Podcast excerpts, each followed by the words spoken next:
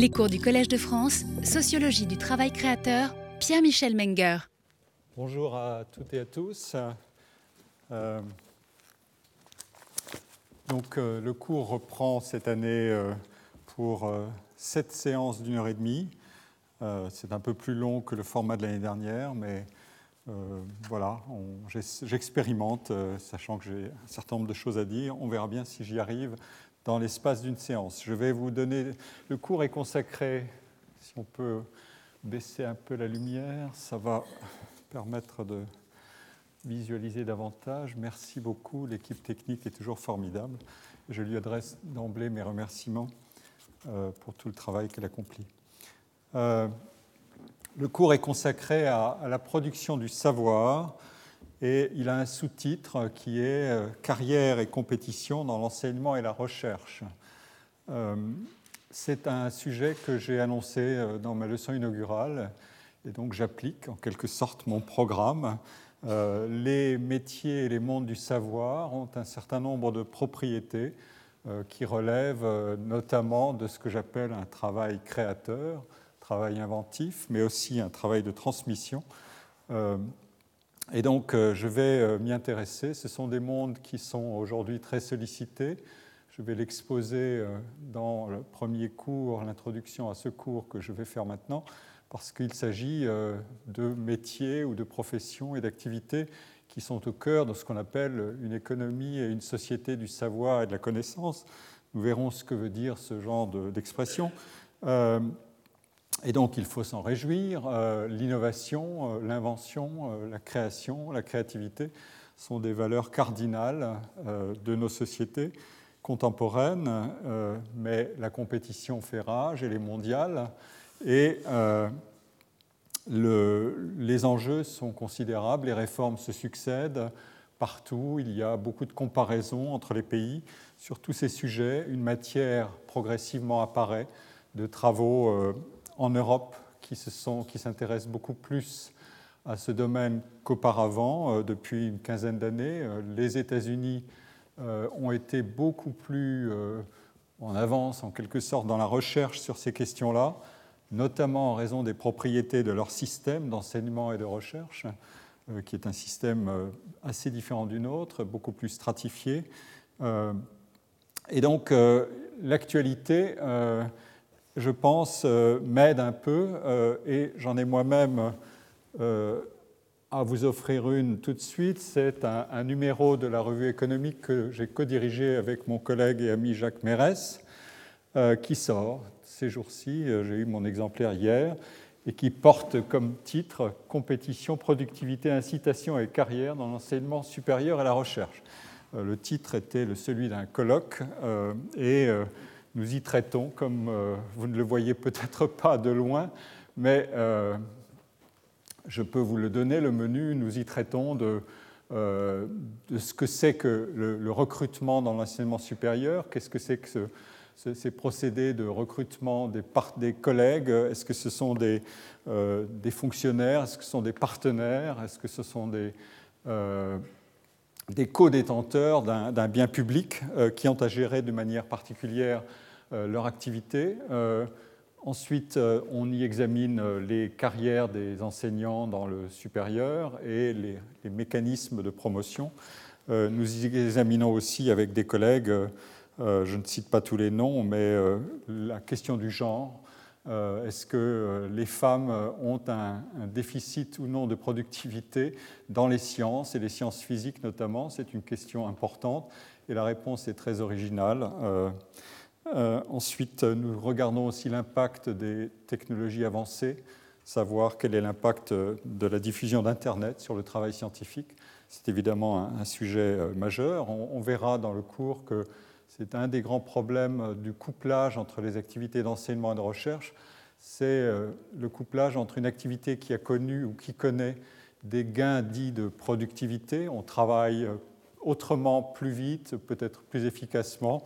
Est-ce qu'on travaille mieux Je ne sais pas. Euh, en tout cas, dans la recherche et dans l'enseignement, jusqu'à il y a assez peu de temps, l'innovation technologique était restée aux portes des activités d'enseignement. Euh, les choses ont commencé à changer euh, et euh, les problèmes se posent de savoir quelle est la capacité des activités d'enseignement à absorber un certain nombre d'innovations technologiques.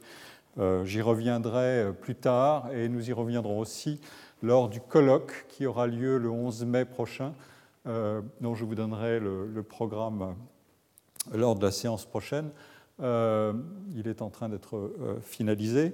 Et dans ce colloque, nous aurons affaire aussi à un exposé sur ce qu'on appelle les MOOC, les Massive Online Open Courses, cette fameuse affaire de l'universalisation de la parole enseignante possiblement, et on verra qu'elle est aussi euh, euh, sujette de questions de, euh, et de mécanismes peut-être ou de, problèmes d'inégalité de, de, transport de la parole enseignante, mais de gains potentiels possibles évidemment considérables, là où la parole enseignante, du moins la parole enseignante de, bon ou de haut niveau, ne parvient pas dans des pays en voie de développement par exemple un des sujets qui est abordé aussi dans ce, dans ce numéro.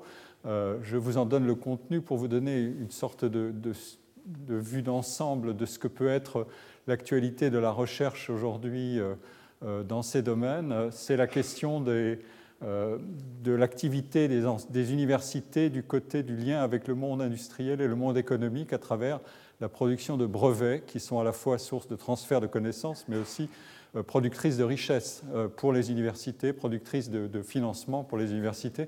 En fait, les situations sont extraordinairement différentes d'un pays à l'autre et une comparaison est faite euh, qui montre à la fois quel est le degré d'avancement des différents pays dans ce genre d'évolution. J'y toucherai tout à l'heure à la fin de mon, cours. mais aussi quels sont les, régimes de propriété de l'invention qui sont mises en jeu euh, euh, dans les différents pays et dans les différents systèmes d'organisation du travail de recherche et d'enseignement. Et euh, les différences sont considérables entre le privilège du professeur inventeur et le, le, travail de management des brevets dans une université. Il y a un monde et des écarts énormes. une des grandes questions qui est posée aujourd'hui, c'est la question des classements et de l'impact de ces classements et euh, un des articles en traite euh, abondamment et propose des pistes de, réflexion et un nouveau mécanisme peut-être pour évaluer ces classements et leur, euh, leur, signification exacte quand on modifie les, critères ou les, mécanismes de la méthodologie des classements. c'est un, jeu sans fin. on invente autant de classements qu'on invente de solutions pour contourner les classements ou pour les minimiser. Donc euh, euh, le, jeu est une partie de main chaude. Euh, ensuite, la question est posée aujourd'hui, et j'y reviendrai aussi, des mécanismes d'incitation à la production de connaissances dans le monde de l'enseignement et de la recherche. on pourrait imaginer que les choses vont de soi, que tout un chacun, quand il s'engage dans un tel métier, euh, est naturellement voué à, produire autant de connaissances qu'il le peut sous les contraintes de temps, de moyens euh, et d'organisation qu'il affronte, euh, qu'il rencontre. en fait, l'exacerbation de la compétition internationale et, la, technologie de la, mesure des performances des organisations, des individus, des pays, à travers des, classements et à travers les indicateurs, euh, qui sont utilisés euh, poussent en quelque sorte à augmenter euh, la production de recherche et à favoriser évidemment la, concentration des moyens sur des, des, universités ou des centres qui ont une, une, performance supérieure pour justifier une allocation différentielle des moyens. Voilà des questions sérieuses qui brisent en quelque sorte la règle d'or d'un universalisme euh, en quelque sorte horizontal de l'activité scientifique et, de l'activité d'enseignement, et euh, qui pose la question de savoir quelles sont les, incitations qu'on emploie et quelle est leur valeur. Euh, un, article est consacré à cette question. Il est, il, est, question aussi de sélection dans un des papiers. Est-ce que la sélection des étudiants est, un procédé ou une disposition euh, qui, peut être justifiée d'un point de vue euh, social et économique, quels sont les, avantages et les inconvénients? Euh, cette question-là est, posée régulièrement et de différentes manières, elle est sujette à controverse et elle donne lieu à des pratiques incroyablement différentes selon les différents pays. Là encore, la comparaison internationale fait affluer les, expériences différentes. Et, donc, il est bon de toute façon de connaître avant de, décider, bien sûr et surtout d'évaluer ou d'expertiser euh, les mécanismes. Euh, nous avons avec, euh, avec mon équipe travaillé sur un cas que je vous présenterai, qui est le cas de la transformation des, des grandes écoles de commerce qui, qui offrent un, exemple tout à fait particulier de, à la fois de, de situation au cœur de enfin, dans le système d'enseignement supérieur. Ces enseignements-là de la gestion et de l'économie ont connu une, assez forte croissance euh, du point de vue des effectifs étudiants. Euh, ce sont des, mondes qui ont adopté beaucoup plus tôt que d'autres euh, des classements et des règles en quelque sorte de, du jeu qui correspondent à un environnement de compétition internationale. et je vous montrerai qu'est-ce que, qu'est-ce que ça implique de transformer un système, sa technologie d'enseignement et de recherche, et dans un, monde, ces écoles extrêmement hiérarchisées, de manière assez rigide, euh, et qui prélève à la fois ses étudiants dans les classes préparatoires, mais qui fait payer ses études beaucoup plus cher que n'importe quelle université. Euh, voilà un, ensemble de traits intéressants qui devra donner lieu à un, modèle explicatif de ce que peut être un système d'enseignement supérieur et de recherche sous certaines conditions, euh, et ce que vaut ce système par rapport à des systèmes alternatifs Enfin, un, travail est, proposé euh, par un, expert de la bibliométrie euh, et qui montre comment on manipule cette monnaie de la science. on n'a pas tellement de, monnaie en circulation dans la science, c'est la citation, c'est l'utilisation des travaux par leur citation, par leur appropriation, et donc la question est de savoir qui cite et qui est cité. qui est cité, c'est classique, mais qui cite et quelle est la relation entre les deux et comment au fond s'organise l'échange de cette monnaie euh, et de la, du crédit scientifique. On peut adopter euh, des métaphores euh, économiques assez, assez facilement. voilà un sujet évidemment qui est lui aussi très abondamment traité et qui a connu une explosion en termes de publication depuis une quinzaine d'années alors qu'il date déjà d'il y a euh, une cinquantaine d'années. Voilà, euh, voilà pour l'actualité. Euh, je, vous donne le plan du cours que je vais faire.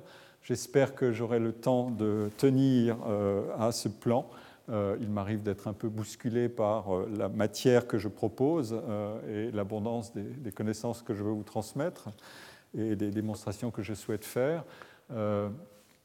J'ai donc une séance introductive euh, qui est consacrée à qu'est-ce que veut dire aujourd'hui euh, la valeur du savoir, la production du savoir dans une société de la connaissance. Je mets ces termes entre guillemets parce qu'ils ont une certaine ancienneté, que ce sont à la fois des labels mais aussi des, euh, injonctions politiques et, économiques. la séance prochaine sera, sera consacrée au problème qui est assez classique de pourquoi est-ce qu'on réunit ensemble, en tout cas dans certains pays, de manière massive, dans d'autres, on peut les découpler. En France, il existe des instituts de recherche où les gens n'enseignent pas, ou du moins pas euh, statutairement, et il existe des universités où on fait euh, à moitié de la recherche et à moitié de l'enseignement en termes de, euh, contrats statutaires de, l'emploi. donc, qu'est-ce qui fait qu'on réunit l'enseignement et la recherche est-ce que c'est un, mécanisme qui est naturel, comme le voulait Wilhelm Humboldt euh, dans les années 1800 à Berlin euh, il a, il, a, dit la recherche et l'enseignement sont fonctionnellement couplés. Euh, on ne peut pas imaginer de transmettre des connaissances sans les produire aussi. Et une transmission de connaissances est meilleure si elle est articulée à la frontière avancée de la recherche. bien sûr. Mais les agendas des individus ont leurs contraintes et les, différences entre les individus sur ces deux plans de l'enseignement et de la recherche existent aussi. Donc la question est de savoir comment est-ce que cette euh, liaison fonctionnelle entre enseignement et recherche tient le coup euh, dans euh, l'évolution des, activités et dans les phénomènes de, concurrence nationale, régionale, internationale. Il y, a des, mécanismes et des indices du découplage, du unbundling de ces, ces deux activités et les questions sont très nombreuses autour de, ce problème-là. Je vais, les exposer euh, en, fournissant au départ un cadre un peu théorique d'analyse de ces deux actes de travail que sont d'un côté l'enseignement et, de l'autre la recherche. Puis euh, j'examinerai ce que sont les, mécanismes de stratification euh, dans le monde de l'enseignement et de la recherche et les inégalités. Euh, le monde de l'enseignement et de la recherche est un monde qui est extrêmement inégalitaire, surtout du côté de la recherche. Euh, je, donnerai un certain nombre d'indices de ces inégalités, non pas tellement par les, rémunérations, encore qu'on peut en discuter et on va en parler aussi, euh, notamment à, la fin du cours, mais en termes de, euh, de, notoriété, de visibilité du travail produit, de crédit scientifique accumulé. Euh, et voilà, et je ferai un, cours entier sur cette question-là, euh, et notamment en, examinant les, raisons pour lesquelles la recherche est considérée comme une activité supérieure à l'enseignement. Et pas simplement comme une activité upstream en amont de l'enseignement, mais une activité supérieure en termes de signalement de ce que vaut euh, l'activité elle-même et de ce que vaut l'individu qui l'accomplit, notamment s'il accomplit les deux tâches d'enseignement et de recherche. Euh, J'en viendrai euh, ensuite à, un modèle théorique d'analyse de, l'enseignement supérieur et je présenterai son application au cas que j'ai mentionné tout de suite de, des écoles de commerce. Euh, et je le ferai sur, sur deux séances si j'ai le temps. et parce que la matière est, très précise et très abondante et, très, la démonstration est assez robuste en quelque sorte parce que les, les, facteurs convergent bien euh, pour montrer comment euh, euh, la relation entre la qualité des étudiants et la qualité des enseignants euh, dit quelque chose de, profond sur euh, la productivité de l'acte d'enseignement dans un, dans, un, système euh, de ce type. ensuite, j'examinerai le, prix du travail scientifique et académique j'ai employé le mot académique non pas au sens de, des académies à la française, mais au sens euh, anglo-américain du terme. Euh, le mot académique permet de réunir les deux activités d'enseignement et de recherche. Euh, il y a un problème de vocabulaire qu'il faut résoudre assez vite. On distingue euh, classiquement dans le, dans le vocabulaire anglo-américain research, scholarship, teaching, service et euh, il faut arriver à se débrouiller avec ce vocabulaire. Enseignement, recherche, les enseignants-chercheurs. Bon, le mot académique correspond en quelque sorte au mot enseignement, recherche avec un tiret. Euh, et je vais, regarder ce que c'est que la, cotation des actes en termes salariaux notamment et, en termes incitatifs. Enfin, euh, à partir de données que nous exploitons en ce moment avec euh, avec mon équipe euh, au collège, euh, Colin Marchica, Yann Renizio, Simon Paye, et, en liaison avec un, un, jeune collègue, Pablo Zamit, nous allons euh, vous présenter des, données euh, récentes qui portent sur le monde universitaire et les carrières dans le monde universitaire de 1984 à, à 2014. Ce sont des données originales euh, sur l'exploitation desquelles euh, nous avons un, chantier en cours. Il sera, j'espère, assez mûr pour que nous vous présentions un certain nombre de résultats significatifs à la fin du cours. Et nous y reviendrons lors du, colloque dont j'ai parlé, le colloque du 11 mai. Voilà le, voilà le menu du cours et euh, j'espère m'y tenir. Euh, la matière de, ces recherches et de ce, de ce domaine d'exploration est suffisamment abondante pour que euh, j'envisage de consacrer une deuxième année de cours euh, à, à d'autres aspects de, de, ce monde. Alors, euh, j'en viens maintenant à, la matière de mon premier cours, euh, et donc cette, introduction. Il, y a, euh, il y a deux manières de considérer le, le secteur appelons le secteur de l'enseignement supérieur de la recherche, il y a une conception, disons, internaliste et une conception relationnelle.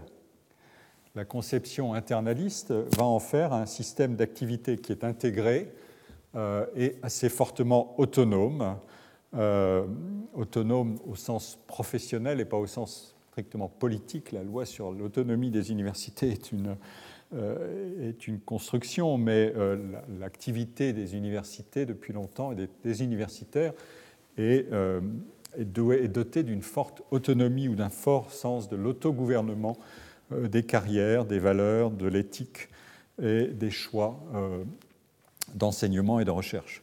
Euh, et ce système, il lui faut évidemment des moyens humains, des personnels, enseignants, chercheurs, ingénieurs, techniciens administratifs, des équipements, des financements dédiés à ces organisations. Et euh, face à cette offre de moyens euh, humains et matériels, une demande de connaissances fondamentales et appliquées et une demande de services éducatifs, celle-ci étant émise évidemment par les étudiants et les familles.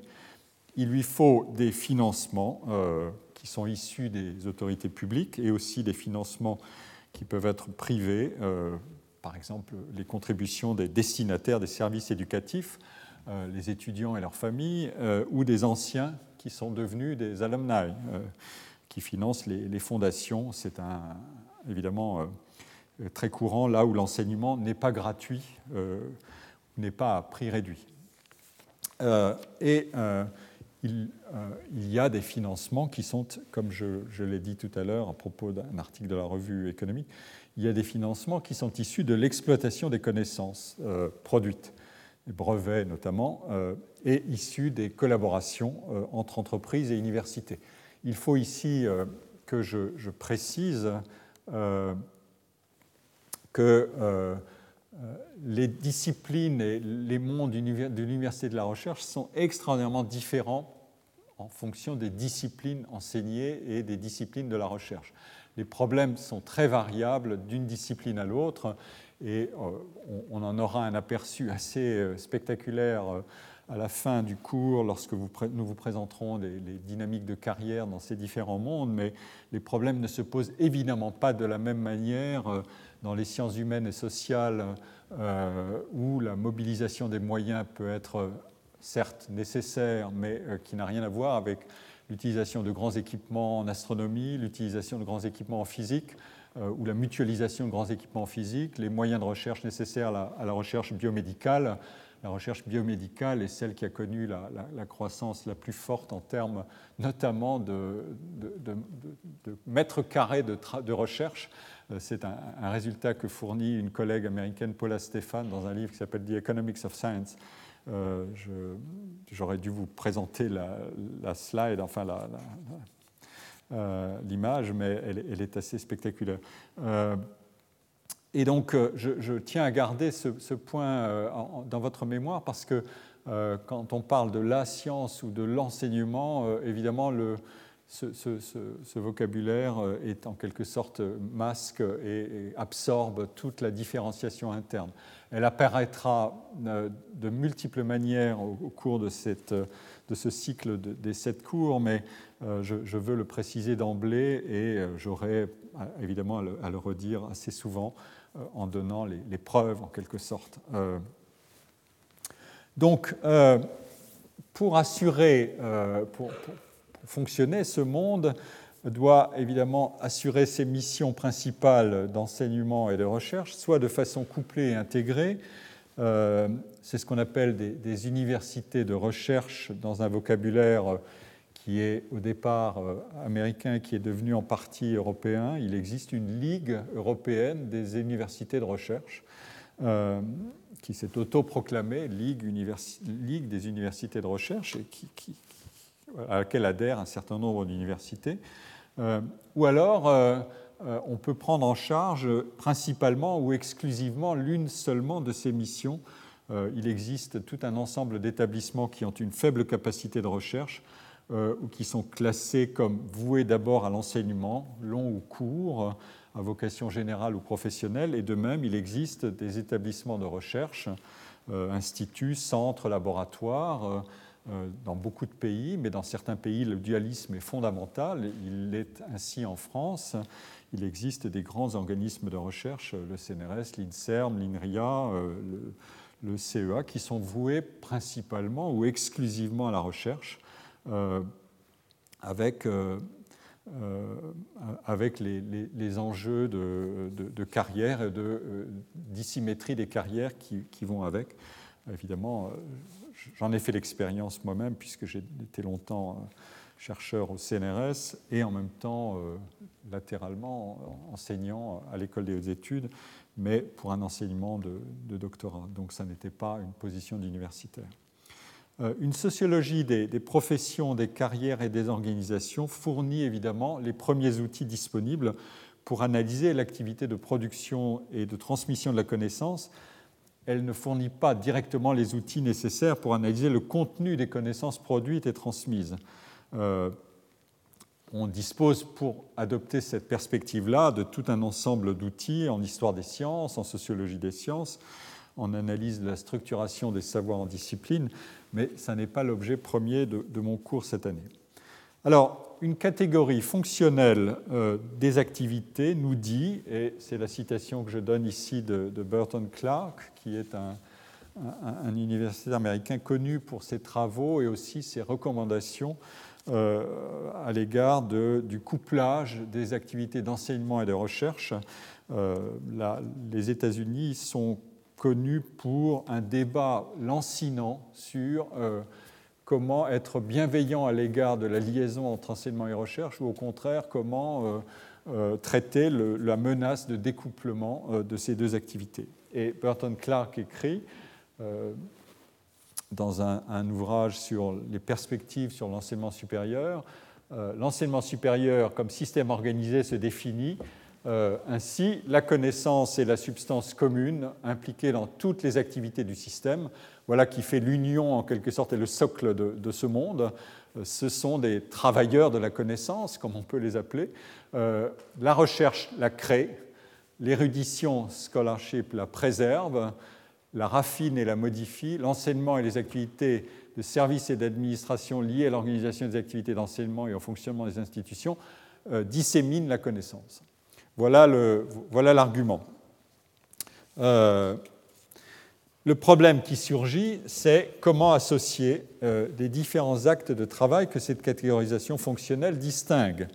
Euh, la complémentarité entre enseignement et recherche est loin d'être aussi simple que le prescrit le statut des enseignants-chercheurs français, 50% d'activité en enseignement, 50% en recherche pour ne signaler qu'une des différences immédiates entre les deux types d'activités et en la formulant en termes de savoir, le savoir mis en œuvre et produit par l'activité de recherche et plus largement le travail scientifique doivent être explicités, codifiés, publiés, évalués, éventuellement répliqués pour être absorbés, transmis, transformés, recombinés. Voilà du côté recherche. On a pour ça des publications, des bases de données, un corpus de théories, de règles, d'expérimentation, une axiomatique des différentes disciplines, des méthodologies, un accès euh, transparent ou ouvert au protocole, au contenu et aux résultats du travail, notamment pour lutter contre la fraude euh, ou pour répliquer les expériences et les résultats. Euh, le tout et aux résultats, bien sûr, on a un accès aux résultats du travail, c'est le but, c'est la publication et euh, la publication la plus large et la plus consultée possible, euh, c'est le, souhait de chacun, et l'accès de plus en plus aux bases de données mêmes qui ont servi à fabriquer ces données. Tout ça fait partie des régulations qui font euh, du travail comme de la concurrence dans l'activité de recherche un monde ouvert, un monde où la compétition agit comme une force régulatrice et évaluatrice doté d'un pouvoir considérable. Euh, on ne se fait crédit qu'à condition de vérifier les, choses et de s'assurer que les activités sont bien menées. Euh, et on peut le faire à l'échelle aujourd'hui planétaire euh, avec les moyens dont nous disposons, les moyens des technologies dont nous disposons.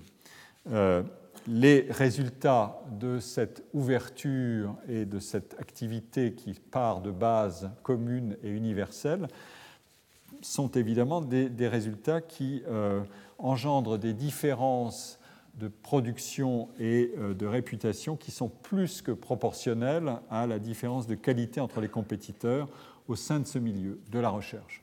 J'y reviendrai plus tard. Donc la recherche, elle ne connaît pas de mur. Euh, c'est un point important. Euh, la recherche, elle se fait, euh, elle franchit en permanence les murs. Elle n'existe et elle n'a de valeur qu'à proportion de son ouverture, de la visibilité de la production et de l'appropriation la plus large possible des résultats. L'enseignement est une activité qui a des caractéristiques euh, assez profondément inverses. Euh, l'enseignement est une activité localisée, euh, fortement contextualisée, une activité de service avec des producteurs et des usagers destinataires. Les facteurs et les mécanismes qui permettent d'expliquer son efficacité et la variation de son efficacité et sa valeur exacte euh, quelle que soit la manière dont on définit la valeur d'une activité d'enseignement, euh, les, facteurs donc, et les mécanismes de cette, analyse de l'efficacité et de la valeur sont multiples. Euh, le savoir et le savoir-faire mis en œuvre par l'enseignement doivent être entendus comme la capacité d'assurer une transmission et l'appropriation la plus efficace et la plus complète possible des connaissances détenues par l'enseignant, mais on peut les comprendre aussi comme le produit d'une interaction et d'un cycle d'échange qui n'obéissent pas strictement à une asymétrie pure entre le, sachant, qui est l'enseignant, et l'apprenant, qui est l'étudiant. L'étudiant détient lui-même des savoirs, il a des comportements d'adhésion ou de non-adhésion euh, à, la situation de, transmission et d'appropriation des savoirs. Euh, les étudiants entre eux-mêmes échangent et produisent des savoirs, et cette dimension-là euh, a une visibilité croissante. La valeur de ces savoirs et la dynamique de leur formation sont extrêmement variables. On, connaît le, le, terme sous lequel cette dimension-là est captée, c'est ce qu'on appelle les effets de pair qu'est-ce que les, étudiants entre eux produisent en fonction de leurs caractéristiques et de la situation dans laquelle ils se trouvent? Euh, j'y reviendrai plus tard. Et cette dimension de la contribution et des facteurs qui agissent sur l'appropriation des savoirs par les étudiants, cette dimension-là agit considérablement sur la qualité du service d'enseignement. Régulièrement, nous avons des publications, comme encore tout récemment, des publications de taux d'abandon des études, taux d'évaporation des effectifs euh, en première, en deuxième, en troisième année de licence. Dans les classements internationaux des collèges, euh, au sens anglo-américain du terme, euh, ou des, universités, un des critères qui est choisi, c'est le taux de drop-out, d'évaporation et d'abandon des études. il, dans le, dans le, système, dans la partie supérieure de la hiérarchie des établissements américains, euh, l'abandon des études euh, qui sont en outre payantes dans les universités privées de, haut niveau, qui sont très payantes, très coûteuses, euh, cet abandon-là est considéré comme un dysfonctionnement majeur du système. Ça n'est pas une sorte de loi naturelle d'autosélection par tâtonnement et, et, mauvais appariement entre les étudiants et les établissements. C'est considéré comme un échec de l'organisation. Au total, tout à la fois la, variabilité des conditions de réalisation du travail de production d'un service d'enseignement et la codifiabilité imparfaite des savoirs propres qui sont requis par l'acte d'enseignement, tout ceci confère à l'exercice de ce rôle d'enseignant au savoir qu'il requiert et à l'imparfaite explicitation des relations entre la production et le résultat, euh, des caractéristiques profondément différentes de celles du travail de recherche. Euh, je l'ai dit, cette question du couplage ou du découplage sera au cœur de mon cours. Elle a une dimension historique longue que je ne vais pas aborder, une dimension organisationnelle et une dimension professionnelle. Euh, et les, euh, les, transformations actuelles des carrières et des formes de concurrence au sein de l'enseignement supérieur de la recherche ne font que révéler un peu plus la tension entre ces, ces deux activités. Une deuxième perspective sur l'enseignement supérieur et la recherche peut être adoptée à partir de l'immersion des activités d'enseignement et de recherche dans un ensemble plus large, comme on le voit depuis une vingtaine d'années, que le thème et les recommandations euh, notamment politique ou en, termes de politique publique ou de politique industrielle liée à l'émergence d'une société de la connaissance et à une économie de l'innovation ou euh, à une économie euh, knowledge-based, comme on dit, sont apparus. En, en, 2014, dans un rapport pour la, Commission européenne sur la contribution des universités à l'innovation, euh, deux collègues, euh, Reinhild Wögelers et Elena Del Rey, qui travaillent euh, à l'université de Louvain, je crois, ont, écrit ceci, alors que, c'est de l'anglais, je vais le traduire avec vous, alors que l'enseignement et la recherche sont le premier et le second stream, flux d'activité des universités, un troisième flux d'activité et la contribution des universités à la société par le transfert de leur savoir-faire. Euh, ce troisième flux euh, d'activité euh, s'appuie sur les deux premiers, mais il est vu aujourd'hui comme de plus en plus important et distinctif sur sa, sur sa base propre.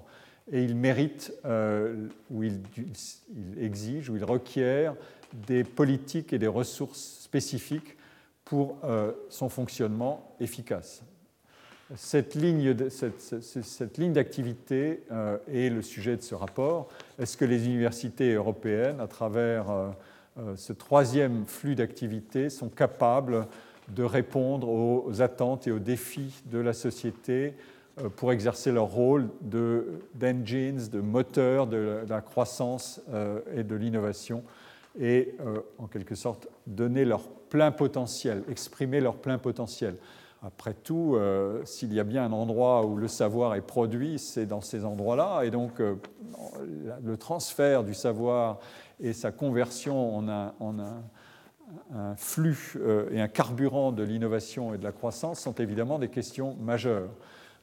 Mais, ajoute-t-elle, sans porter atteinte, geopartizing, leur mission principale d'enseignement et de recherche fondamentale. Voilà bien la question c'est en quelque sorte euh, euh, c'est cette formulation-là, dans son, caractère euh, élémentaire, désigne tout simplement le fait que l'enseignement et la recherche sont immergés dans une société et une économie de la connaissance et de l'innovation.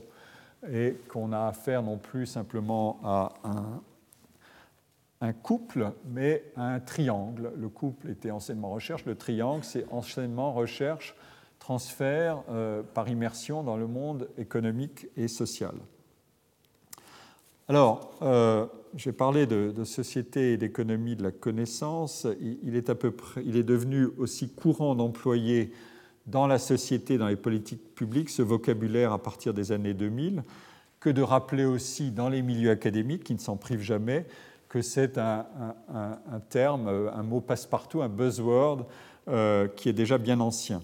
Euh, un collègue canadien, euh, Benoît Godin, euh, a publié un, article sur ce sujet de la diffusion du vocabulaire de société de la connaissance et d'économie de la connaissance en 2007 et il s'appuie notamment sur une liste de, de labels qui ont circulé euh, depuis euh, les années 50 pour désigner les grandes transformations du monde social. Euh, c'est extrait d'un livre de Benninger qui s'appelle The Control Revolution, qui est paru à Harvard University Press en 1986. On pourrait actualiser ce tableau des étiquettes que, construit Benninger dans son livre. Je vais vous en, je vous en montrer un certain nombre. Euh, de loin, vous, ne verrez pas grand-chose, mais euh, je vais les commenter euh, brièvement. C'est un, c'est un, exercice assez, intéressant. Vous y reconnaîtrez beaucoup de, de termes qui circulent. Lonely Crowd, la foule solitaire, c'était David Risman en 1950. Nous avons affaire à la nouvelle classe sociale, Goldner 1957, à la révolution de l'éducation en 1959, Peter Drucker, qui est un consultant très connu, qui a fait fortune, la révolution éducative en 1959, euh, la fin de la société post-capitaliste et la fin des idéologies en 1960, euh, la société industrielle et euh, qu'est-ce qu'on voit apparaître en 1962 L'économie du savoir.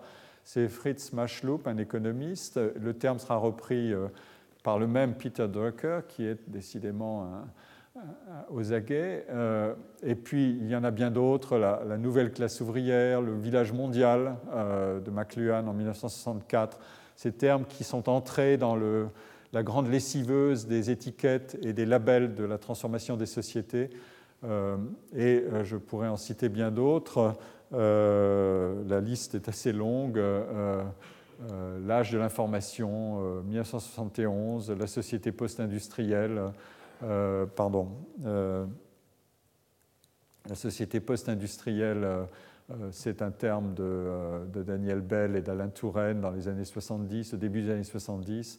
Les limites de la croissance, en 1972, le terme revient de manière cyclique et aujourd'hui on raisonne, on raisonne sans arrêt en termes de société sans croissance. la troisième révolution industrielle, 75, enfin bon. Euh, voilà, et donc euh, je, donne toute cette série de, termes et de, labels pour vous dire que la société de la connaissance figure dans ce, paquet-là euh, dès 1962. C'est tout à fait spectaculaire. Alors, l'idée qui est évidemment derrière cette recension, c'est que... oui, pardon, euh, encore un, autre moyen de vous dire euh, que ce mot d'économie de la connaissance euh, est régulièrement à la fois avancé et critiqué. Deux économistes connus pour leurs travaux sur ces sujets, la technologie, la science et l'innovation, Partha Dasgupta et Paul David, ont écrit en 1994 dire que la croissance économique dans le monde moderne a été fondée sur l'exploitation de la connaissance scientifique, c'est un truisme et dire que euh, euh, ce qui se passe dans la sphère des activités humaines identifiées comme la République de la science a connu une croissance trop importante pour qu'on la laisse loin des préoccupations sociales est aussi une formule euh, de sens commun. Donc, on est d'accord, euh, le sujet est là, il est euh, régulièrement avancé et en même temps euh, c'est une formule assez basique. Simplement, ce qui est intéressant, c'est que c'est un argument qui est non seulement lié à de nouvelles théories de la croissance qui sont apparues dans les années 80 et qui, qui sont devenues très influentes, euh, ce qu'on appelle les théories de la croissance endogène, non pas par des chocs technologiques simplement, mais par euh, l'appropriation euh, par l'intelligence humaine de ces, de ces, technologies et par la contamination des intelligences les unes par les autres pour entretenir le mécanisme d'innovation. en quelque sorte, l'intelligence est un bien qui se pollinise aisément. Et c'est peut-être, comme je l'ai écrit avec d'autres, le, probablement la seule ressource totalement inépuisable tant que des individus humains euh, sont sur Terre et peut-être même éventuellement dans quelques décennies ou même avant, euh, quand les robots auront fini d'être construits comme des machines à apprendre et feront le travail de, production de connaissances à travers euh, leur capacité d'apprendre et de transformer l'apprentissage en production c'est aussi un argument politique euh, qui a donné lieu à l'émergence de politiques nationales de soutien à l'innovation. Euh, un des organismes qui a joué un rôle considérable en ce sens, c'est l'OCDE. Euh, dans les années 90, l'OCDE a, a, produit des concepts, des outils conceptuels et statistiques de ces politiques. en quelque sorte, l'argument, c'est on a accordé beaucoup d'importance au capital et pas au capital incorporé dans des machines, des équipements. on n'a pas assez accordé d'importance au capital humain. et à cette espèce toute particulière de capital humain qu'est la connaissance et le savoir. Et donc une activité, l'économie doit être dit l'OCDE et disent les experts qui ont travaillé dans l'environnement de l'OCDE, c'est le sujet de l'article de, Benoît Godin, l'économie doit être euh, enracinée beaucoup plus fortement et directement dans la production, l'utilisation et, la distribution et l'utilisation du savoir que jamais auparavant. Euh, d'où euh, des injonctions à l'investissement dans la connaissance, et la constitution de tout un ensemble d'indicateurs et aussi une reconfiguration de l'économie en termes sectoriels. Voici un, exemple de reconfiguration de l'économie en termes sectoriels que je tire d'une publication de l'OCDE en 1999, euh, une économie fondée sur la connaissance. Vous en avez eu ensuite les répercussions dans euh, toutes sortes d'initiatives européennes, l'agenda de Lisbonne et, bien d'autres dans les années 2000. Mais voilà que euh, l'éducation et, le capital humain figurent évidemment dans, une, dans les indicateurs qui permettent de mesurer l'expansion ou le sous-développement d'une économie basée sur la connaissance. La recherche fondamentale y figure aussi, mais euh, la recherche et le développement industriel et dans le secteur privé euh, la recherche dans les industries manufacturières, dans les services, l'innovation euh, ou la capacité d'innovation, le capital euh, qui s'investit dans les, dans les, entreprises, le capital risque qui s'investit dans les entreprises, il figure aussi. Et ensuite viennent un décompte des, des moyens, des technologies de l'information et de la communication, des politiques en termes d'investissement dans la science et la technologie, et euh, les phénomènes de globalisation.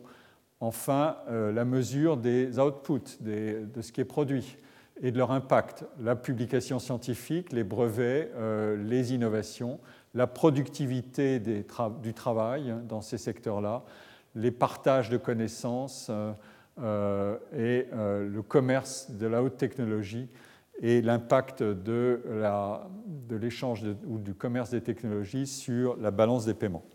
Voilà ce type de, euh, conversion ou de, transformation d'un terme en un, outil, en des indicateurs et en des politiques publiques euh, de euh, transformation ou de, d'expansion de la société de la connaissance. Alors, euh, ceci conclut ma présentation du deuxième versant de cette conception de l'enseignement de la recherche, immergé dans un système plus large que lui. Il en tire une légitimité supérieure euh, après tout, euh, il, est, heureux que euh, l'enseignement, l'éducation, la, production de connaissances, le savoir figurent au premier rang des impératifs d'une société qui décrit l'innovation comme son ressort majeur, mais aussi la compétition autour de l'innovation comme un, ressort essentiel de, développement ou d'inégalité de développement des sociétés. Il est donc heureux que les travailleurs du savoir s'y retrouvent mais euh, il est peut-être euh, aussi problématique de se dire qu'ils sont en compagnie de toutes sortes d'autres euh, professionnels et ils sont maintenant soumis aussi à tout un ensemble de mesures, de métrologie, d'indications de, performance qui vont modifier l'espace de comparaison et de référence. Donc voilà un, un problème intéressant et sérieux qui euh, pour le dire tout de suite avant d'y revenir, qui a donné lieu à un débat très abondant euh, dans le monde académique sur ce qu'on appelle l'academic entrepreneurialism, l'entrepreneurialisme académique, autrement dit la conversion des universités à l'entrepreneuriat. Euh, l'un, des, des, effets inattendus, ou peut-être pas si inattendu que ça, l'un des effets de cette immersion de, de l'enseignement et de la recherche dans, euh, dans le monde, dans les systèmes d'innovation, c'est en quelque sorte de légitimer davantage le lien entre euh, la connaissance et son, son rendement économique, son efficacité économique, sa contribution économique et sociale.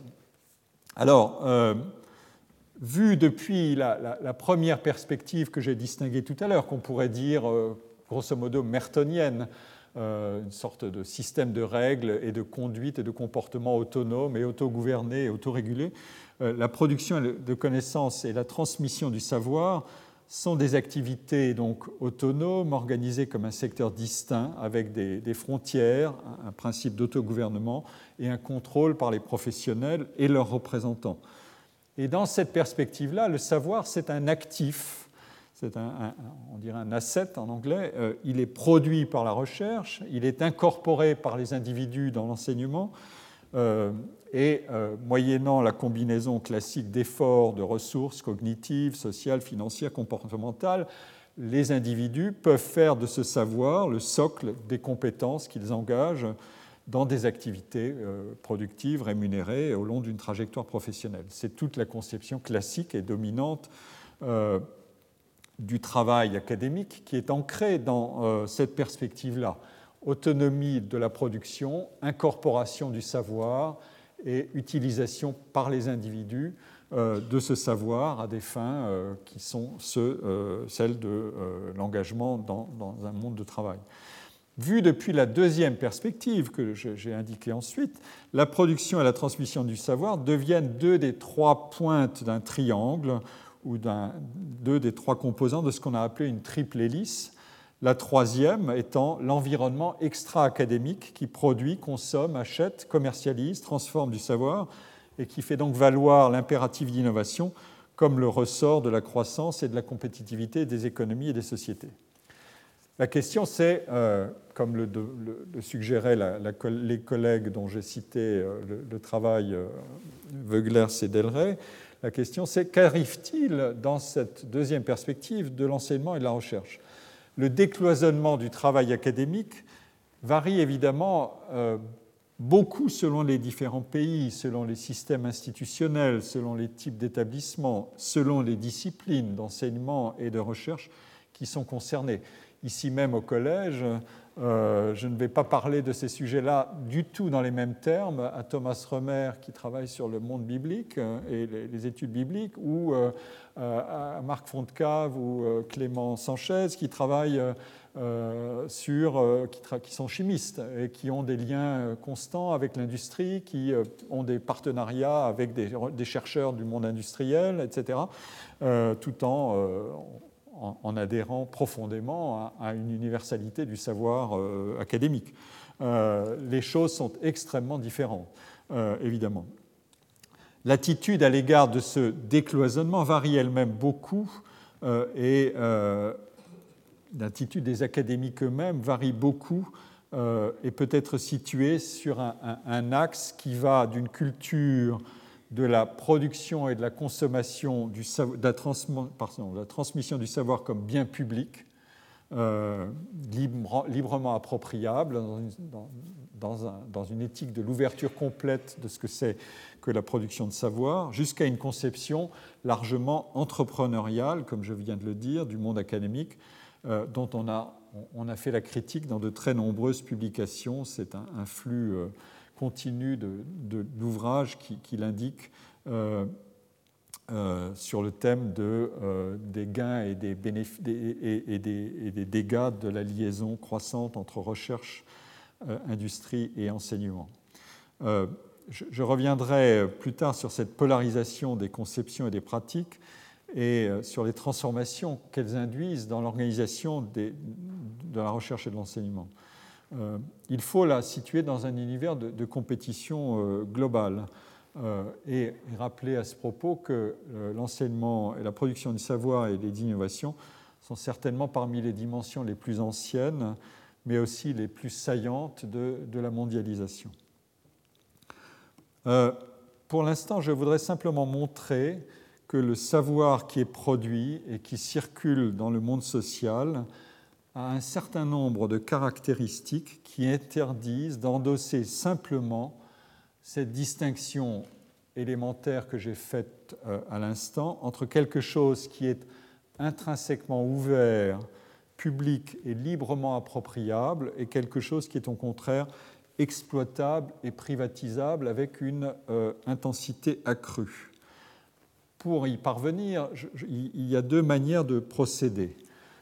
Une première manière que je vais faire ici que mentionner, euh, et je pense que j'y reviendrai plus tard, peut-être l'an prochain, euh, consiste à faire l'inventaire des nouvelles manières de produire euh, le travail scientifique dans un régime qui n'est ni associé au paradigme mertonien de la science, ni à celui de la compétition académico-entrepreneuriale dans la production d'innovation. Ça consiste à mettre en avant des dimensions qui sont plus ouvertement collaboratives, citoyennes, en réseau, euh, de l'activité scientifique. C'est ce qu'on appelle la crowd science. Euh, les publications commencent à affluer sur ce thème-là. On, parle de crowdfunding, on parle de crowd, de, de, toutes sortes de crowd, ceci ou cela, mais voilà que la crowd science apparaît et euh, commence à intéresser, y compris évidemment les chercheurs. Euh,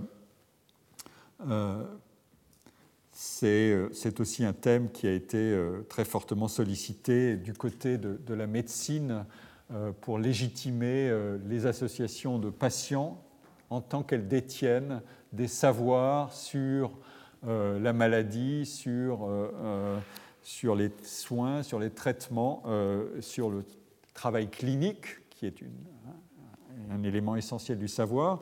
Et ce savoir-là peut être mobilisé avec grand profit du moment qu'on casse la situation d'asymétrie euh, radicale entre le médecin détenteur du savoir ou le chercheur détenteur du savoir fondamental et euh, le patient euh, qui ne sait pas grand-chose et qui ne fait qu'en appeler au savoir du, médecin et qui n'a qu'à se soumettre en quelque sorte à la situation dans cette asymétrie radicale. Les choses ont, beaucoup changé, notamment à la faveur de, euh, de grandes maladies euh, telles que euh, le sida ou, ou, le cancer ou d'autres, ou des maladies génétiques. mais je, ne vais pas plus loin pour l'instant. Alors,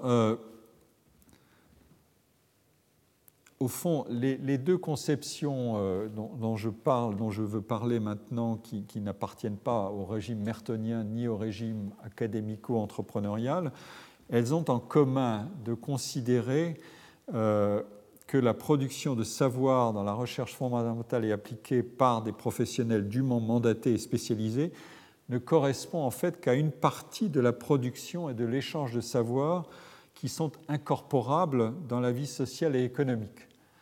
Euh, un, des, moyens classiques de le faire, euh, c'est de parler d'information. mais c'est un mot qui est complexe euh, l'information. Euh, cela dit, il, reçoit une actualité euh, extrêmement visible aujourd'hui parce que l'information, elle est traitée de manière massive, les fameuses big data auxquelles nous avons consacré un colloque au collège en juin dernier. Et c'est devenu un nouveau gisement absolument incroyable, à la valeur économique très élevée. Mais il existe une autre manière de qualifier ces savoirs euh, qui, en quelque sorte, vise à donner au savoir euh, une assise plus large que celle d'une activité spécialisée et éventuellement cumulative. Euh, l'argument déjà ancien qui a mis ça en évidence concernait cette accumulation de savoir et de savoir-faire par l'expérience des individus. Et donc les multiples formes et contenus d'apprentissage qui ne sont pas directement codifiés ni exploités ni toujours valorisés euh, et euh, qui sont pourtant à l'origine de conceptions nouvelles et du travail et des organisations et aussi des revendications des individus au travail à travers les thèmes des habiletés, des savoirs pratiques, mais aussi au plan de l'organisation à travers ce, vocabulaire des organisations apprenantes, euh, des learning organizations. En quelque sorte, on touche là un, un, mécanisme profond qui est tout simplement de dire que agir dans un certain nombre de conditions qui peuvent être caractérisées et sélectionnées pour être valorisées, agir, c'est apprendre. C'est un des grands thèmes d'ailleurs du pragmatisme américain.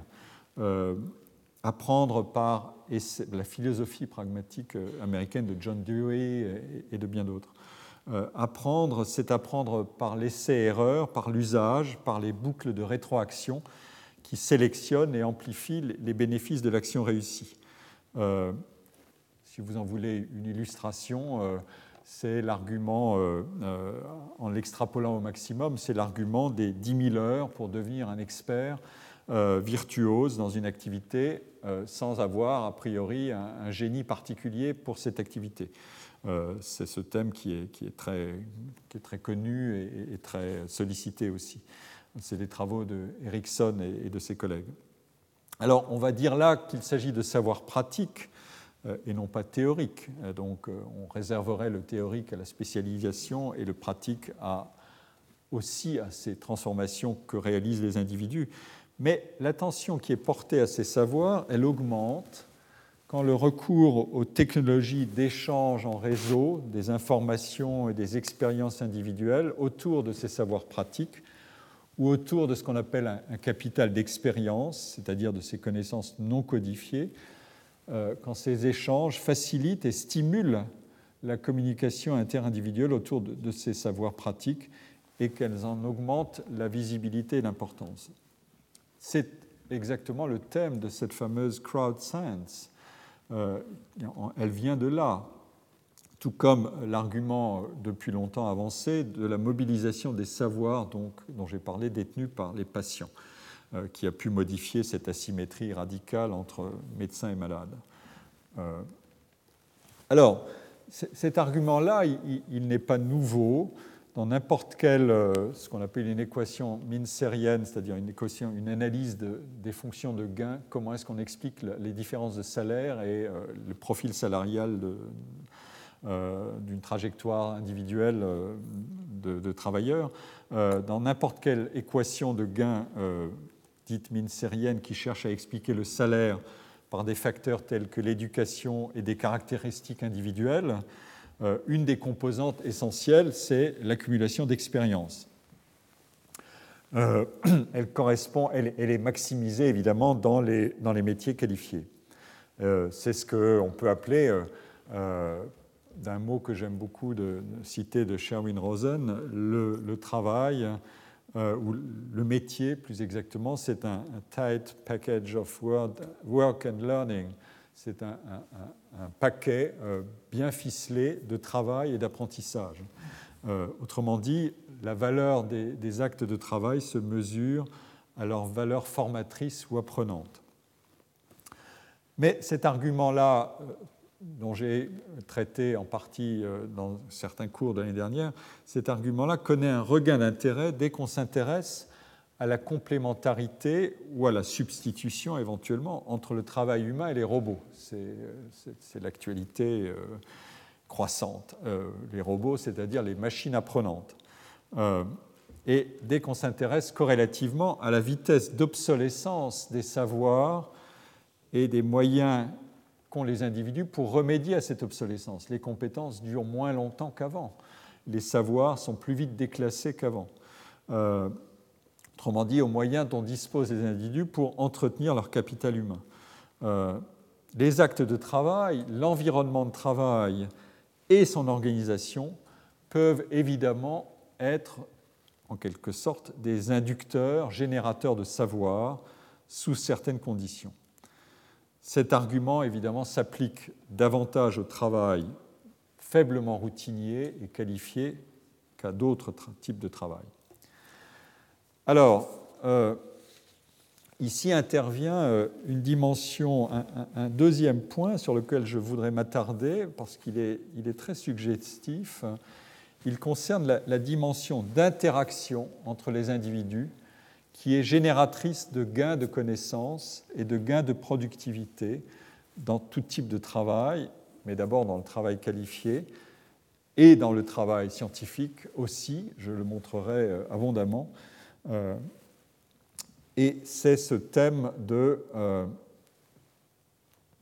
pardon, j'ai laissé passer un peu les... voilà, c'est le thème de la croissance la contribution de la formation de la main-d'œuvre à, la croissance économique, mais aussi le problème de la divergence croissante entre la relation entre formation et salaire qu'on observe. Le, développement des investissements publics et privés dans la formation la production de la dans la formation, dans la production de connaissances et dans l'innovation, ce développement il a deux caractéristiques très contrastées. Euh, il augmente le potentiel de croissance de l'économie à travers le lien avéré euh, entre la production du savoir, l'innovation et le niveau de qualification de la main-d'œuvre, mais il augmente aussi les inégalités interindividuelles. Cette observation est, massive, elle est, couramment faite maintenant, et avec une précision, une acuité toujours plus vive depuis 15 ans, euh, dans de nombreux travaux et par de multiples outils statistiques. Le capital humain aussi est générateur de différences et d'inégalités considérables et de plus en plus.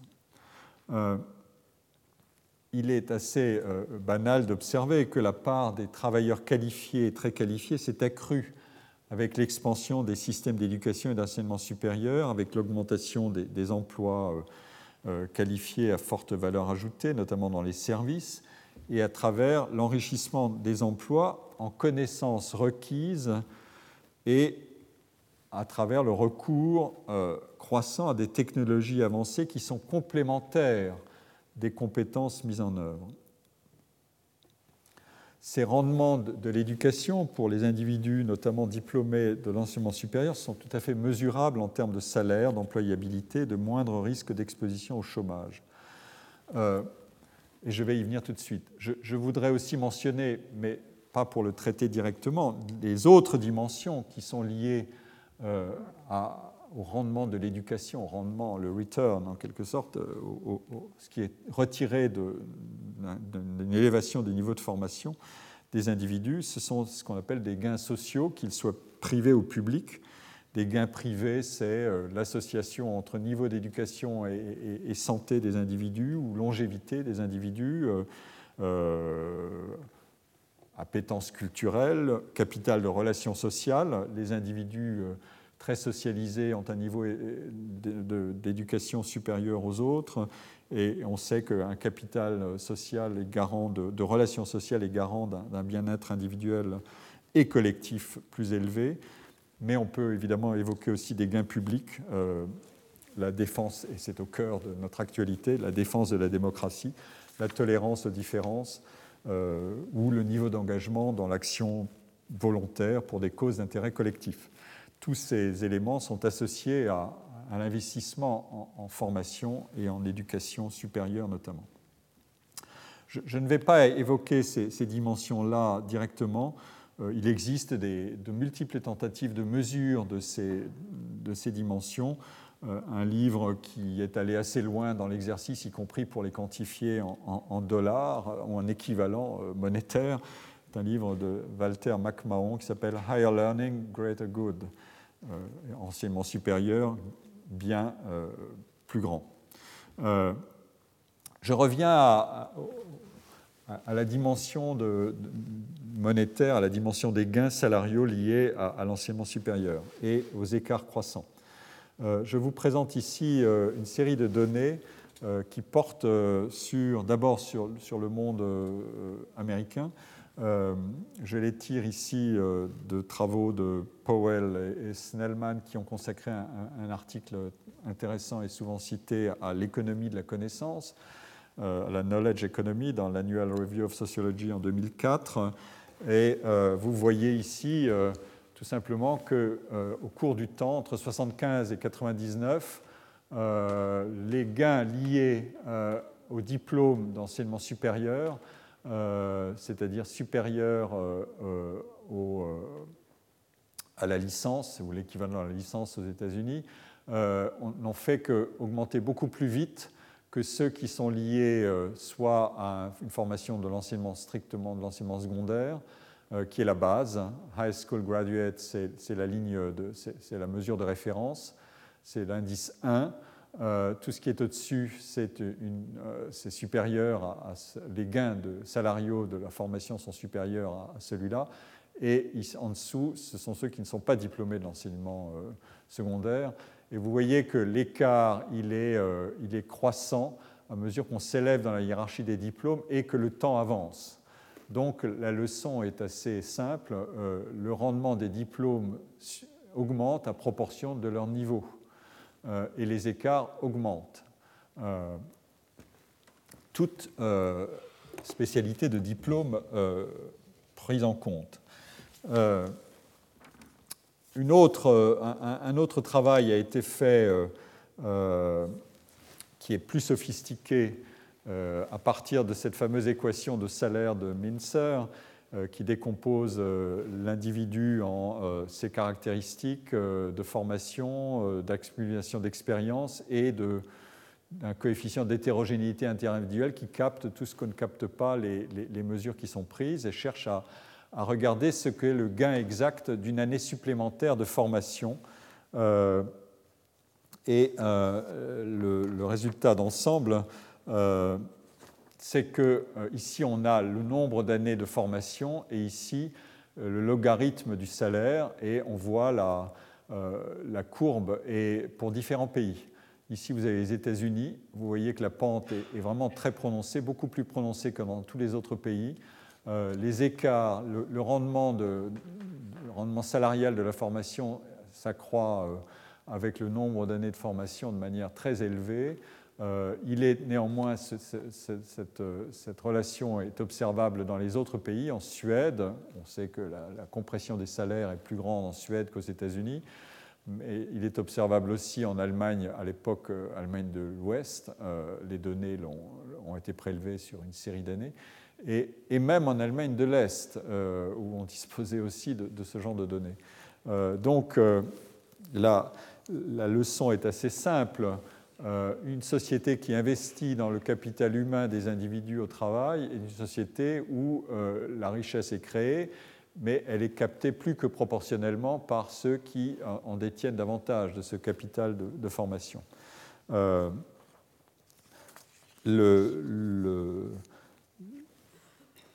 résultat évidemment macroéconomique et macrosocial, c'est que euh, l'élévation du niveau de formation moyen dans une société euh, contribue directement à la croissance de son produit intérieur brut.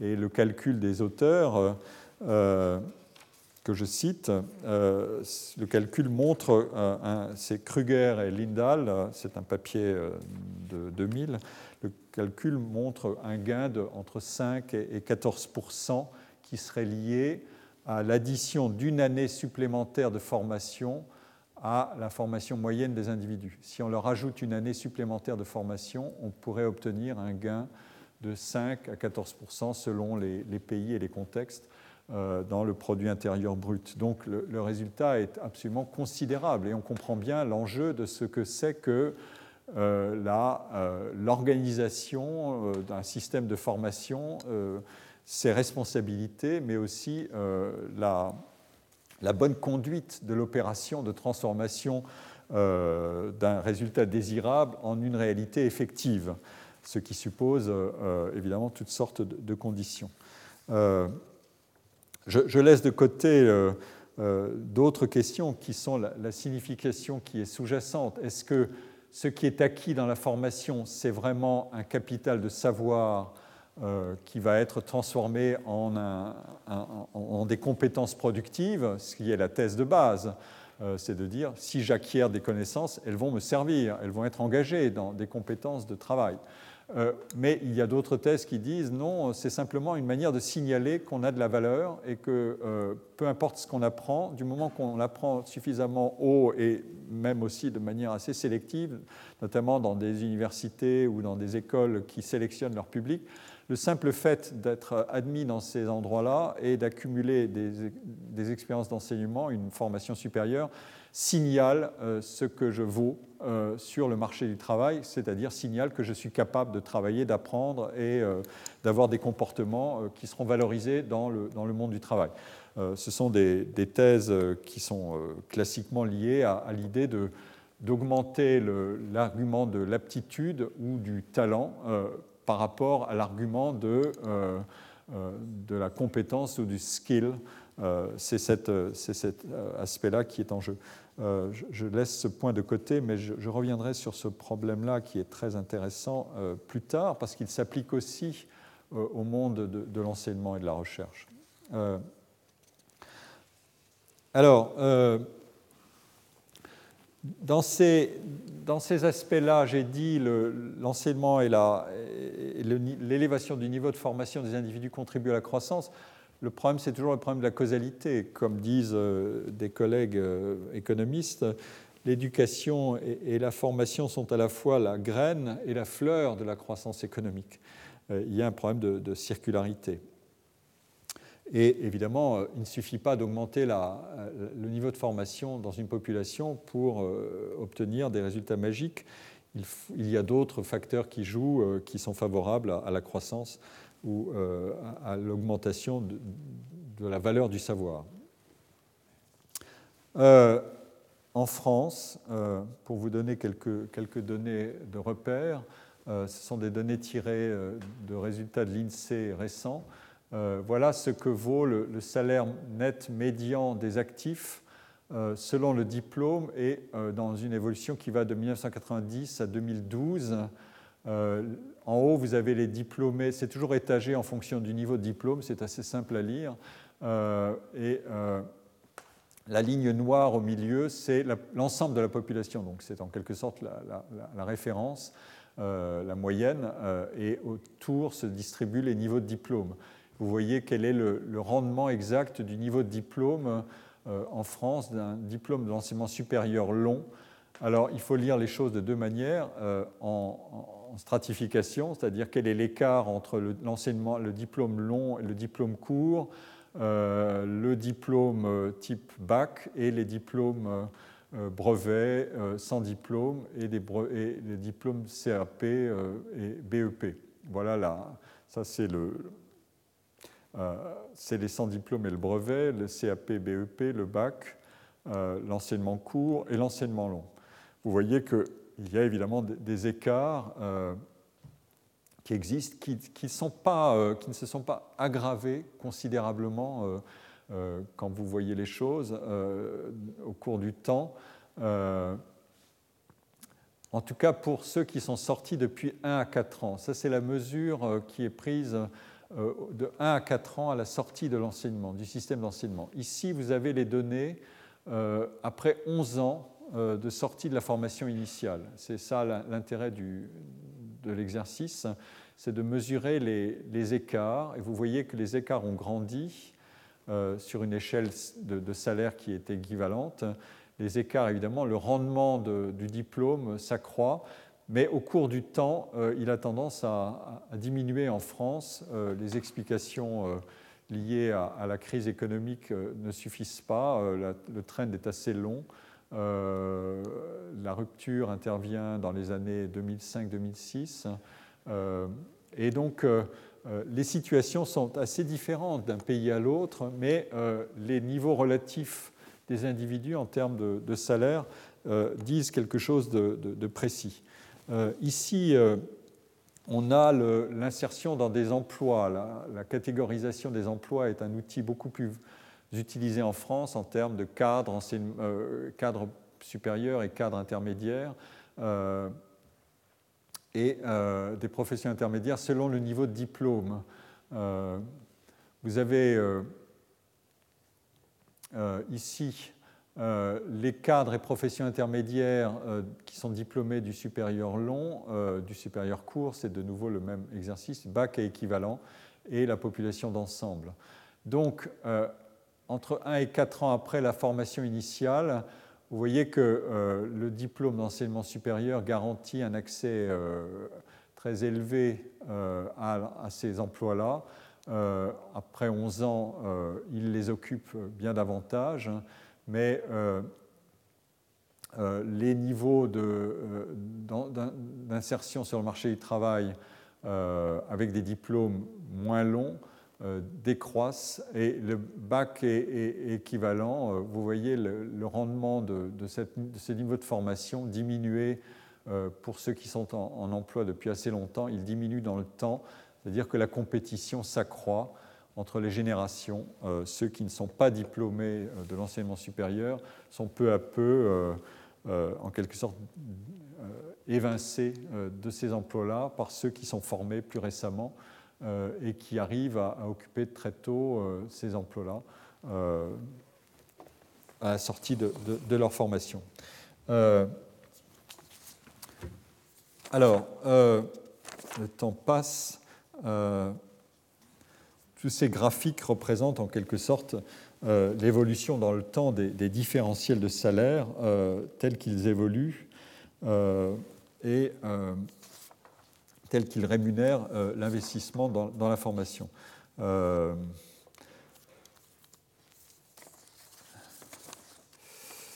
je voudrais aussi vous présenter le, problème d'exposition au chômage euh, rapidement et en fonction du niveau de formation. Ça, c'est les données américaines. elles, sont, elles, sont, très éloquentes. en bas, vous avez ceux qui, ont la formation la plus élevée, type bachelor et, plus. Et puis, à mesure qu'on s'élève dans les courbes de chômage, euh, le taux de chômage, évidemment, c'est le diplôme est moins élevé.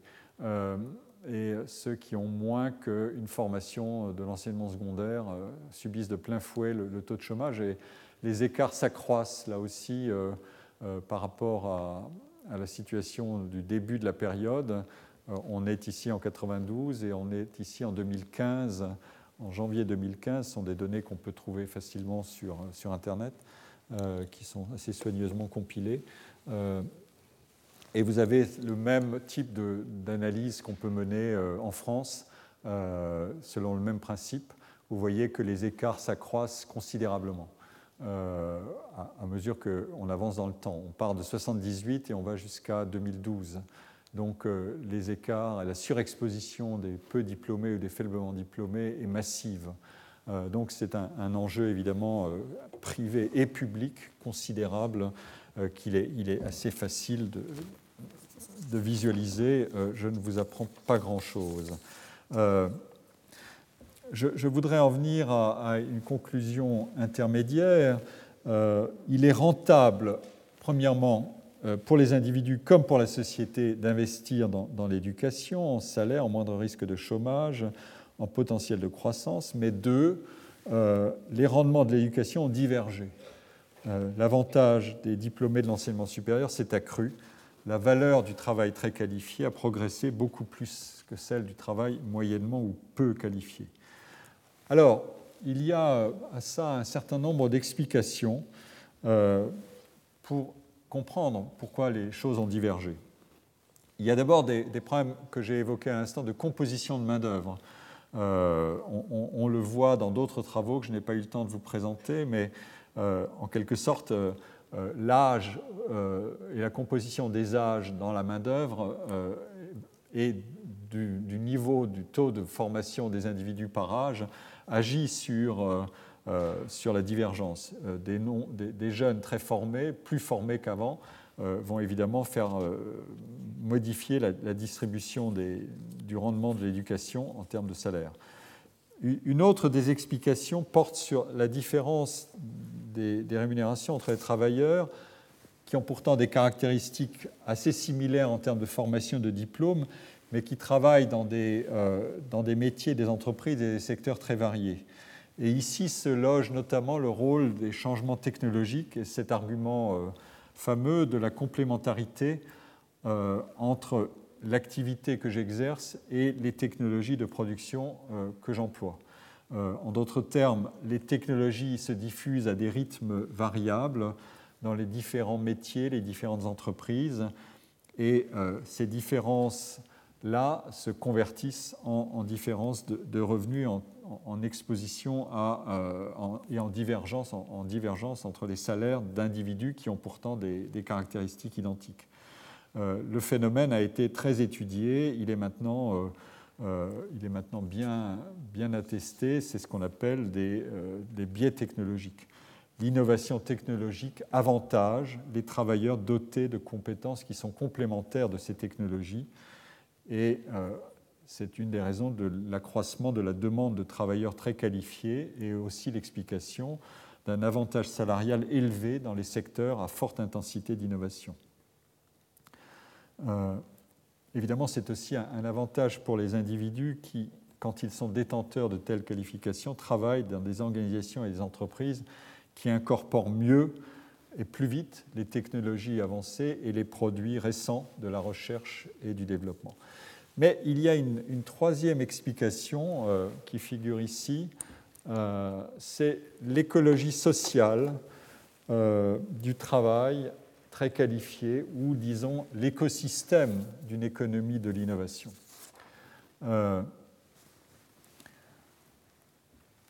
si, comme je, le disais tout à l'heure, le corrélat essentiel d'un travail qui est faiblement routinier, c'est son potentiel d'apprentissage, parce que ce travail-là a des actes plus variés, euh, plus changeants, ce potentiel-là augmente en fonction de la qualité de l'environnement de travail et des équipes dans lesquelles vous travaillez. Des recherches se sont multipliées pour estimer notamment comment, dans les grands centres urbains métropolitains, la concentration des activités très qualifiées contribue à l'élévation de la productivité individuelle des travailleurs. Ils ont des caractéristiques qui peuvent être identiques, mais mis dans des milieux et des environnements différents, ils se comportent différemment. C'est le, problème à expliquer, c'est le problème à identifier et à expliquer. Euh, c'est en raison de la densité et de la qualité des échanges et des interactions individuelles euh, d'informations, d'idées, euh, de projets euh, et, d'autres dimensions de, l'interaction. Dans, ces analyses, une attention particulière est accordée à, la contribution propre des activités de recherche scientifique et technique, et à la qualité de ces environnements. c'est le l'argument maintenant bien connu de la recherche d'avantages cumulatifs que procure l'appariement d'un individu, par exemple d'un bon scientifique, avec des partenaires de travail de qualité euh, élevée. On est plus productif quand on travaille avec des collègues qui sont eux-mêmes suffisamment malins et inventifs. Euh, et ça, ça c'est un vecteur de polarisation et de stratification du système de travail qui est assez euh, qui est extrêmement puissant. Je, reviendrai dans, un cours ultérieur sur cet argument des avantages cumulatifs, qui est un, argument essentiel qui est tiré de, des travaux bien connus de Merton sur l'effet Mathieu. Euh, et il se trouve que cet argument des avantages cumulatifs, qui est une des grandes explications des inégalités, euh, et qui est une explication qui a une propriété intéressante parce qu'elle est extrêmement dynamique et qu'elle peut nécessiter des écarts initiaux très faibles, mais qu'elle produit ensuite des écarts considérables avec le, développement du système. Euh, il se trouve que ces, analyses-là des avantages cumulatifs sont très fortement liées à l'enquête sur les sciences, euh, sur la recherche et développement, mais aussi d'ailleurs sur les arts. Pour l'instant, je, voudrais, euh, mais je, me dirige vers la fin de, mon cours, euh, et donc je suis euh, déjà condamné à, déborder un peu sur la séance suivante. Je voudrais évoquer l'argument de, cette écologie sociale des activités de connaissance, d'invention et d'innovation, en montrant comment nos travailleurs du savoir et nos organisations sont plus productives ou plus inventives lorsqu'elles sont environnées euh, d'organisations et d'individus équivalents ou plus qu'équivalents pour partager. Ou à l'inverse, isoler ces organisations ou ces individus s'étiolent, euh, du moins dans l'activité qui requiert de l'inventivité et euh, des hauts niveaux de collaboration et aussi de, de prise de risque. Alors, euh, je, vais peut-être conclure sur ce point en, euh, vous laissant euh, avec les bonnes références pour le cours suivant. C'est un argument qui relève de ce qu'on appelle les économies d'agglomération. les auteurs sont, assez classiques. c'est un thème qui est apparu dès les années 1900 chez un auteur qui s'appelle Alfred Marshall, mais qui est revenu chez une, une géographe qui s'appelle Jane Jacobs dans un livre célèbre qui s'appelle The Economy of Cities, euh, chez un sociologue comme Arthur Stinchcombe, euh, pour lequel je voue une grande admiration, euh, dans un livre qui s'appelle Constructing Social Theory de 1968, qui mettait en évidence ces mécanismes-là. Et puis plus récemment, dans tout un ensemble de travaux comme ceux de Edward Glaser, de Enrico Moretti, dont je vais parler, ou de Gilles Duranton et d'autres, euh, des travaux vont paraître toujours dans la revue économique bientôt sur les salariés et les salaires en Ile-de-France qui s'appuient notamment sur des arguments de ce type euh, pour montrer quel est le... Ah, il y a un gain, il y a aussi des inconvénients, mais il y a un gain effectif à euh, concentrer du travail très qualifié dans des espaces à forte densité. Nous aurons réussi la, quadrature du cercle le jour où nous aurons à la fois ces gains-là, moins de polarisation sociale associée et une soutenabilité de la qualité de vie qui sera euh, meilleure aussi. Euh, et euh, c'est un, de nos agendas possibles. En tout cas, ce thème des, économies d'agglomération peut être assez facilement documenté et visualisé. Et je, commencerai le cours suivant de cette manière-là. Euh, avant de, vous donner la, matière euh, de la liaison ou de la déliaison entre activité d'enseignement et de recherche. Eh bien, je vous remercie pour votre euh, patience et votre écoute et je vous dis à la semaine prochaine. Retrouvez tous les enseignements du Collège de France sur www.collège-2-france.fr.